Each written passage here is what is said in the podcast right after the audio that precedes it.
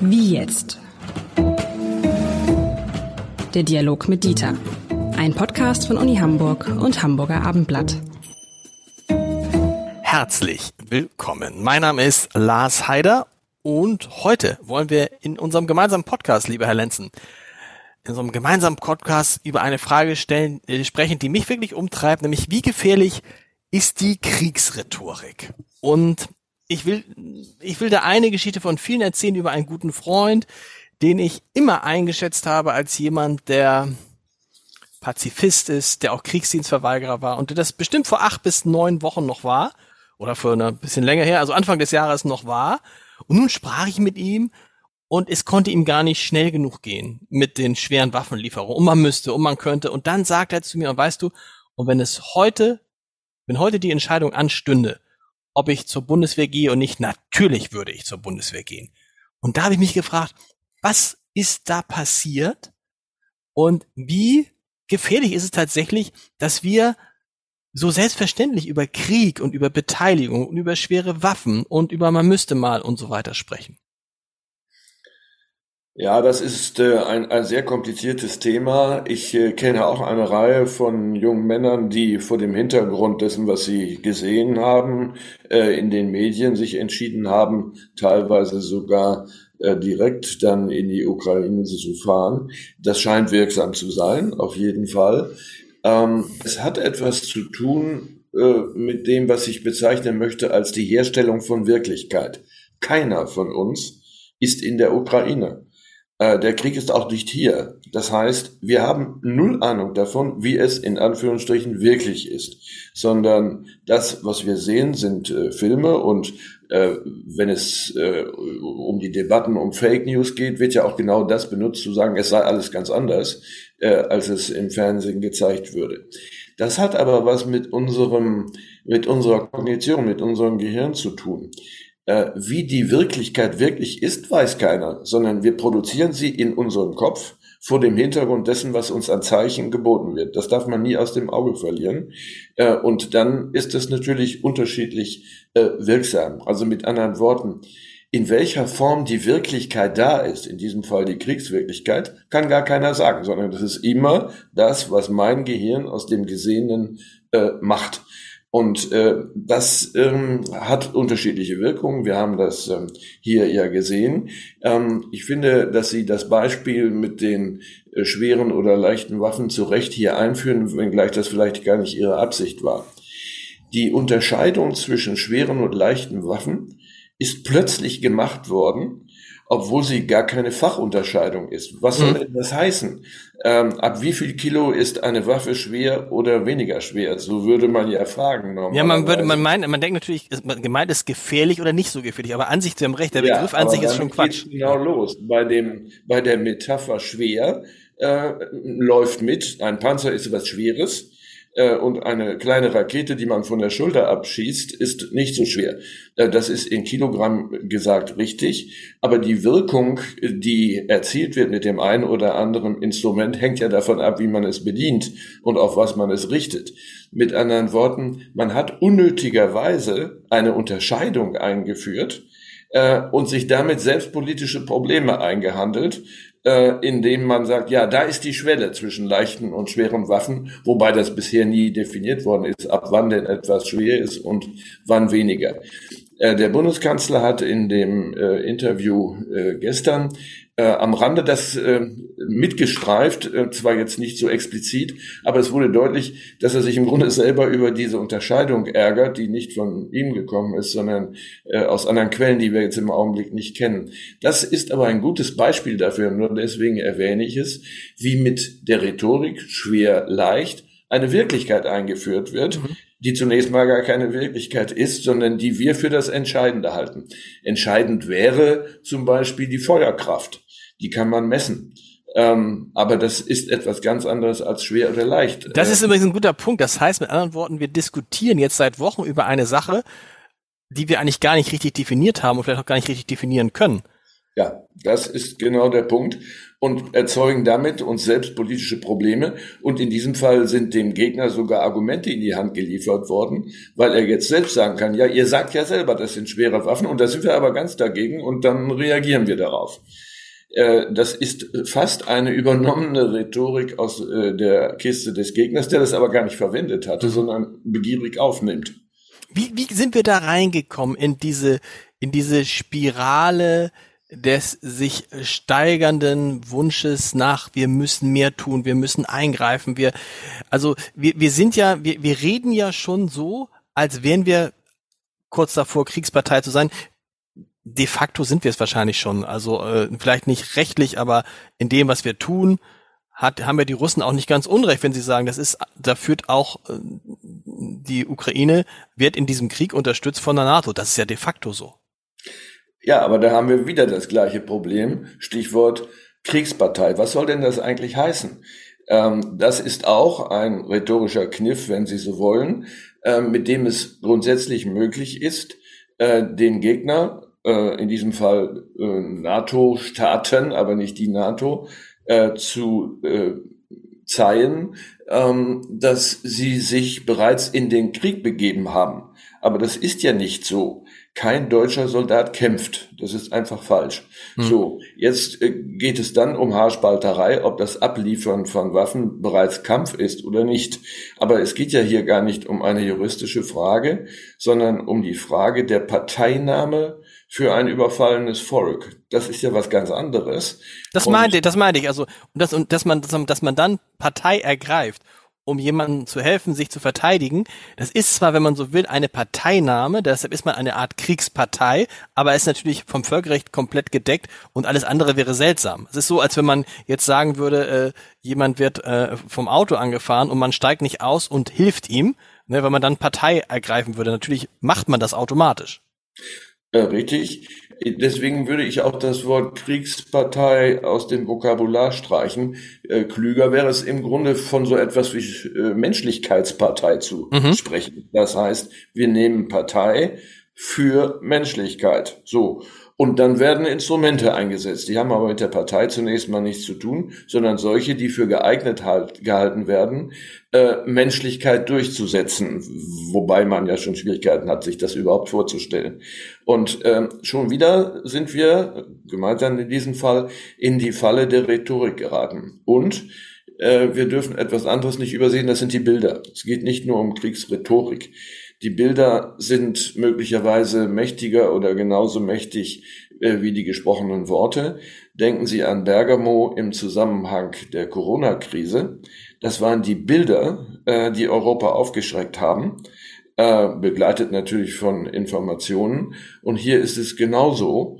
Ähm, am Anfang des Krieges konnte man äh, das liegt natürlich an den Reportern, die nicht überall sein können, konnte man in einer Woche mehrfach hintereinander in verschiedenen Sendern immer dieselben Bilder sehen, wenn man mhm. sehr viel Fernsehen geguckt hat, was ich jetzt getan habe wegen meiner Corona-Erkrankung.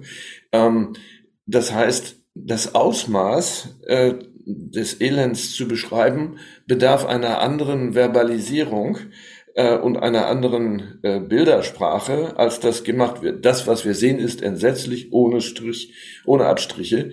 Ähm, aber was ist wirklich der Fall? Wir wissen es nicht. Es ist ein Produkt von Sprache und von Bildern. Was ich damit meinte, mit dieser Kriegsrhetorik, ist auch das, was sich in, unter Politikern abspielte. Erinnern ja. Sie sich an den Besuch von Anton Rofreiter von den Grünen, Michael Roth von der SPD und Marie-Agnes Strack-Zimmermann von der FDP in der Ukraine. Und als sie dann zurückkamen ähm, und ähm, in einer Art und Weise aufgerüstet haben mit ihrer Sprache, dass ich dachte, ist das ist das klug? Ähm, ich glaube, Ralf Stegen hat das neulich mal irgendwann gesagt. Er hat da Leute auf einmal von, nee, Thomas de Maizière sogar. Thomas de Maizière von der CDU hat gesagt, er hat da Leute äh, von der Bundeswehr reden hören, ja, die in ein Kriegsgebiet gefahren seien, die vorher nicht den Hauch einer Ahnung von der Bundeswehr gehabt hätten und auf einmal so taten, als seien sie die größten Experten. Hat da nicht immer Olaf Scholz recht gehabt, dass man mit der Sprache, wenn der Krieg schon so ist, wie er ist, dass man mit der Sprache vorsichtig ist und versucht abzurüsten und nicht dann noch zusätzlich, ich benutze jetzt mal diese furchtbare Metapher, Öl ins Feuer zu gießen. Äh, ich stimme Ihnen zu 100 Prozent zu. und äh, kann überhaupt nicht in die Kritik einstimmen, dass der Bundeskanzler zu wenig sage. Ähm, es ist äh, klug, ähm, das zu dosieren, weil es ja unvermeidlich ist, dass die gewählte Sprache Wirklichkeit erzeugt hm. bei den Hörenden. Äh, und selbst in den wenigen Malen, wo er das gemacht hat, ist es ihm auch nicht immer gelungen, äh, etwas zu verhindern. Stichwort Atomkrieg oder äh, Dritter Weltkrieg. Ähm, das war gut gemeint zu sagen, ich halte mich jetzt hier mal zurück, weil ich nicht möchte, dass das irgendwo hinrutscht, wo wir alle nicht hinwollen. Und schon wird im Umkehrschluss gesagt, aha, es gibt also offenbar eine reale Kriegsgefahr. Genau. Ja, aber woher kommt die Evidenz? Eine reale Kriegsgefahr gibt's immer äh, wenn irgendjemand durchdreht und anfängt, jemanden zu überfallen. Das ist aber auch im Alltag so. Also mit anderen Worten, ähm, dreifaches Lob, wenn mir das zusteht, dem Bundeskanzler zu sagen, nicht ununterbrochen äh, zu reden. Das ähm, hatte Frau Merkel ja auch nicht gemacht. Natürlich kann es irgendwann zu wenig sein. Und dann kommt ja das Argument, man müsse die Bürger mitnehmen. Das hm. können wir ununterbrochen äh, lesen. Ähm, dann muss man sich natürlich fragen, was soll denn das heißen? Äh, man muss sie mitnehmen. In die Entscheidungen kann man sie nicht mitnehmen. Die hat man nämlich selber zu treffen, weil die Bürger haben nicht die Verantwortung. Man muss erklären, das muss man aber nicht selbst machen. Das kann man machen lassen. Das tun auch Medien, wenn sie klug sind, auch mit viel Hintergrundwissen. Äh, äh, insofern kann das nicht das Motiv sein. Ein zweites denkbares Motiv wäre, dass man äh, als Politiker, als Bundeskanzler ähm, die Bürger und Bürgerinnen vorbereiten möchte auf einen Krieg, an dem wir selbst beteiligt sind. Ähm, so etwas kann man grundsätzlich wollen, dafür gibt es aber im Augenblick überhaupt keinen Anlass. Ähm, wenn man einer solchen Gefahr näher käme, müsste man das tun, aber die Erzeugung von Angst in einer völlig friedlichen Umgebung ähm, führt ja nicht dazu, dass die Bürger etwas ändern können an dieser Situation. Das können sie ja gar nicht, außer selbst Angst zu haben, irrational zu reagieren, Vorräte anzulegen, die Läden leer zu kaufen und alles Mögliche zu machen. Ähm, und äh, auch das, äh, müssen wir sagen, ist kein hinreichendes Motiv. Und das Dritte, was man sich überlegen könnte, warum das von Politikern gemacht wird, weil sie selber Angst haben. Das kann natürlich sein. Ähm, das ist ja eine einsame Situation, Stimmt. in der man sich befindet. Und gerade das, was Sie zitiert haben, die drei Personen, die äh, nach Kiew gereist sind, äh, um sich das anzuschauen, müssen ja nach ihren Motiven gefragt werden, warum sie das tun. Sie können dort nichts sehen, was sie nicht schon wussten. Das ist völlig ausgeschlossen. Äh, in ein paar Stunden ändert sich nichts. Ähm, es sei denn, man hätte bis dato geglaubt, das stimmt alles nicht und jetzt hat man wirklich äh, Tote oder Zerstörung gesehen. Ähm, deswegen kommt sofort der Verdacht auf, ist das Ganze ein äh, spekulatives Manöver, um Sichtbarkeit zu erzeugen, um vielleicht den eigenen Sinneswandel, den man sowieso schon hatte, zu begründen, nachdem ich das jetzt gesehen habe. Aber das ist ein interessanter Punkt. Meinen Sie, die haben diese Reise nur benutzt, um dann sozusagen auch ein bisschen im Scheinwerferlicht zu sein, um dann sozusagen eine, um, um dann, nachdem sie diese Reise benutzt haben, wo sie etwas gesehen haben, vielleicht noch eindringlicher gesehen haben, was sie aber vorher schon wussten, sozusagen eine Legitimation zu haben für das, was sie dann sagen. Weil nach dem Motto, wir waren ja da, in Klammern und der Bundeskanzler nicht, und deshalb wissen wir, wovon wir sprechen, in Klammern und der Bundeskanzler nicht, und deshalb fordern wir jetzt das, was wir fordern. Ja, da ist was dran. Ähm, die Akteure, die sich dort zusammengetan haben, sind ja nicht die Entscheider der Regierung gewesen, sondern es sind ja Parlamentarier in erster Linie, äh, als die wir sie betrachten. Mit anderen Worten, ähm, es ist was anderes, wenn Minister dorthin fahren oder Ministerinnen, ähm, um äh, ihre Solidarität vielleicht zu, äh, kundzutun mit den betroffenen Politikern, Politikerinnen in der Ukraine. Äh, das könnte man noch verstehen, mhm. dass man sagt, wir sind an eurer Seite und wir machen das sichtbar, indem wir selber kommen, ist sogar vielleicht ein bisschen gefährlich, aber das machen wir hier auf jeden Fall und stellen uns neben euch. Das haben ja viele führende Politiker auch aus den USA gemacht und es hat ja auch diese Wirkung gehabt. Das ist auch wichtig. Dass Herr Steinmeier das äh, auch beabsichtigte, ist ja auch klar zu sagen, was immer früher mal gewesen sein mag, jetzt stehen wir an eurer Seite. Das ist ja zunächst mal ein gutes Motiv.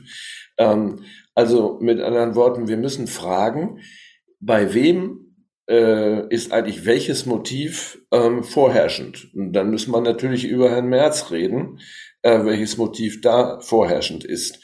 Ähm, wenn der Oppositionsführer der größten Oppositionspartei selber kommt, könnte das heißen, auch wir die Opposition sind auf eurer Seite. Ihr müsst nicht äh, glauben, dass ihr alleingelassen seid mit einer schwachen Regierung oder sonst was. Ähm, das wäre zu loben. Wenn man aber nur mit dabei gewesen sein will oder zeigen, also im Grunde bin ich sowas ähnliches wie ein Bundeskanzler, ähm, nur auf der anderen Seite, mhm. äh, dann wäre das äh, verwerflich. Da man aber Intentionen nicht sieht, äh, sondern die Intentionen ja gedeutet werden von denen, die diese Vorgänge sehen, kann man das nicht steuern. Äh, Menschen, die das jetzt machen, haben einen ganz hohen Erklärungsbedarf, damit das nicht missverstanden wird. Und eigentlich muss man doch sagen, macht man es in solcher Situation nicht. Ich erinnere mich zumindest nicht an Oppositionspolitiker aus anderen Ländern, die da jetzt hingefahren sind in die Ukraine. Ist mir auch nicht gegenwärtig, das ist richtig. Man muss sich auch vor dem Vorwurf schützen, so eine Art äh, Katastrophentourismus zu betreiben. Ähm, wir haben dieses Phänomen ja gehabt, zum Beispiel bei den Überschwemmungen äh, äh, im vergangenen Jahr. Das gibt es ja häufig. Da wird erwartet, angeblich, ähm, dass die Entscheider vor Ort sind. So, die machen das auch, damit man ihnen das nicht vorwirft. Aber keiner kann dabei helfen, Sandsäcke zu füllen, äh, und die an den Rand des Flusses zu legen. Das heißt, es ist im Grunde nicht mehr, was aber auch viel ist, als eine Solidaritätskundgabe, vielleicht ein Ort, wo man sagen kann, wir werden euch helfen. Und ich erinnere mich daran, dass Annalena Baerbock damals darauf bestanden hat, dahin zu fahren, aber auch darauf bestanden hat, nicht fotografiert zu werden. Wenn man das ernst meint, könnte ja Friedrich Merz sein, mir ist das wichtig, aber wisst ihr, ich nutze das ja jetzt nicht für, sag mal, äh, Werbung in eigener Sache. Und am Ende ist es genau das. Weil das Bild, was Merz transportiert, ist doch, guck mal, der Kanzler fährt hier nicht hin, er traut sich nicht, er will nicht, aus welchen Gründen auch immer, aber ich bin hier. Und das ist ja sozusagen, äh, da macht man ja, äh, da nutzt man einen, eine, einen furchtbaren Krieg äh, offensichtlich, um äh, Werbung in eigener Sache zu machen. Äh, es wäre besser gewesen, hinzufahren, darüber im Vorhinein nicht zu reden, und äh, als Zurückgekommener zu sagen, äh, ich war da. Ich habe nicht drüber geredet, aber ich habe mir das angeschaut genau. und äh, habe jetzt folgende Schlüsse gezogen. Ein anderer Punkt noch zum Schluss, den ich interessant fand, weil, den Sie eben gesagt haben, man kann zu viel sagen als Bundeskanzler und man kann zu wenig sagen. Wenn man zu wenig sagt, werden die Leute unruhig und ängstlich, wenn man denkt, wieso sagt er denn nichts? Weiß da was, was wir wissen sollten? Ähm, und warum sagt er uns dazu nichts? Wenn man zu viel sagt, kann genau der gleiche Effekt einst äh, sich einstellen. Das heißt, es ist sehr, sehr schwierig, das richtige Maß an Kommunikation zu finden. Abgesehen von den kommunikativen Schwächen, die Olaf Scholz grundsätzlich hatte und hat, ist ja zwischendurch da mal wieder ein bisschen besser geworden, aber das richtige Maß an Kommunikation, also an der Zahl der Auftritte des Kanzlers zu finden, ist gar nicht so einfach. Wenn wir die Spitzenpolitiker anschauen, so kann man eigentlich nur raten, so wenig wie möglich zu kommunizieren, äh, weil die Erzeugung von Wirklichkeit unvermeidlich ist durch mhm. das Reden. So, ähm, dann Was ja, das war ja Scholz Strategie offensichtlich, ne? das muss man ja, sagen. Das war Scholz ja. Strategie, genau. Genau, das wird aber äh, nicht äh, wertgeschätzt. Man muss es dann begleiten lassen dadurch, dass andere erklären, was die Politik ist Mhm. Äh, also aus dem eigenen Lager, äh, die Personen, die sozusagen unter einem tätig sind, ähm, erklären lassen, ist wichtig, das auch sehr differenziert zu tun. Ähm, und äh, in der Tat den Tatsachen vor den Meinungen den Vorrang geben. Äh, Politiker, die über Tatsachen reden und nicht ununterbrochen ihre Meinungen absondern und ihre Intentionen, die im Zweifelsfall andere sind oder missverstanden werden können, äh, gehen da besser.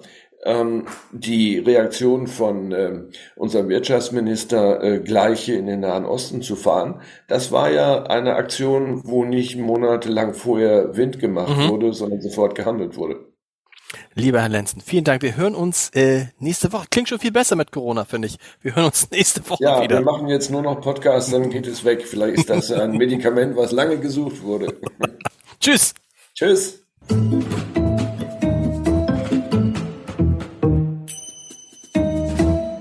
Weitere Podcasts vom Hamburger Abendblatt finden Sie auf abendblatt.de slash podcast.